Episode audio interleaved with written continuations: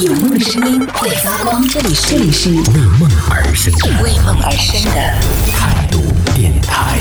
态度电台。这里是为梦而生的态度电台，我是男同学阿南。欢乐颂，大家有听过这个名字吗？有人还记得这个名字吗？欢乐颂的舞美，还有人记得吗？看到一个最新的消息说，欢乐颂将会要拍三四五季了。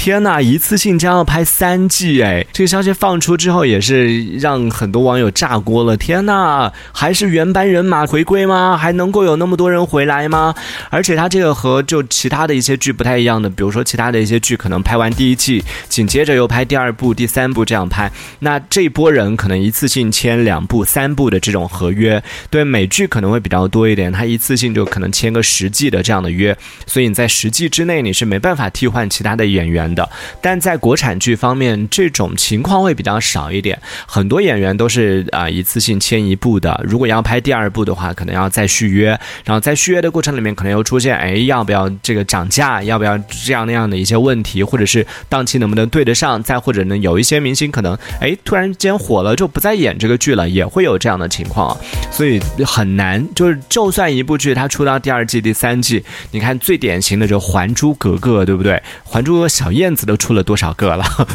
然后紫薇也出了多少个了？你认的是哪一版？就会有这样的一个情况。所以这一次看到说《欢乐颂》将要拍第三季、第四季和第五季的时候呢，也会让人觉得一方面是。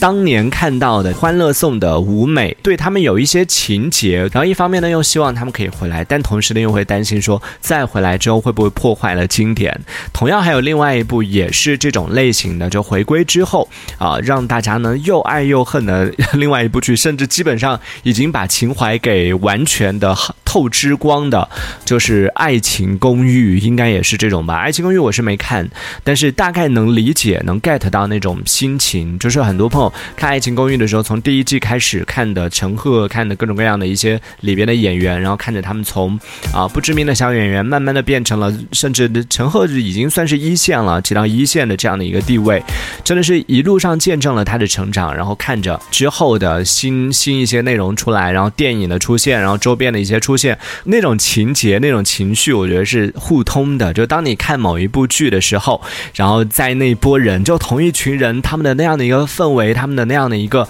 对，有玄学说《武林外传》就挺好的呀，氛围很好啊，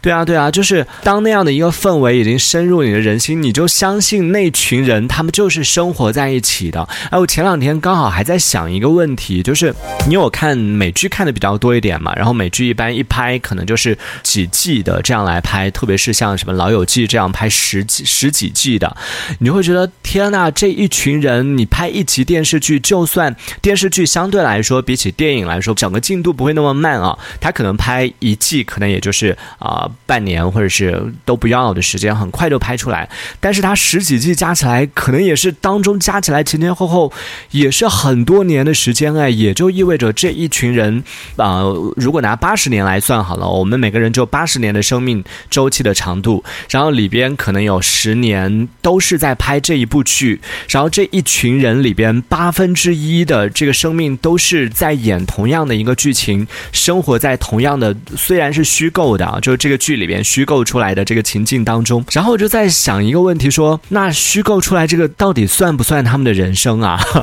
这对于我们看剧的人来说，可能一两天的时间或者熬一下，一个星期就把一部剧几十季给追完了，然后就感觉好像完了。但是对于他们来说，比如说剧里边演的那个爸爸，就真的是演了十年他的爸爸哎，这十年里边不是说是啊，只是。一天演两个小时，而是从早到晚都是叫爸爸，这样叫了十年之后，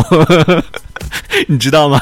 那种感觉，我就我就在想，对于这些演员，他们突然间有一点点同情他们。虽然说他们也得到了一定的补偿啊，就他们的这个片酬很高，但是他们的人生里边就要少十年的时间是属于他自己可以支配的。这十年是别人帮他安排好的，他必须要过这样的人生。有问过他的意见吗？他愿意。过吗？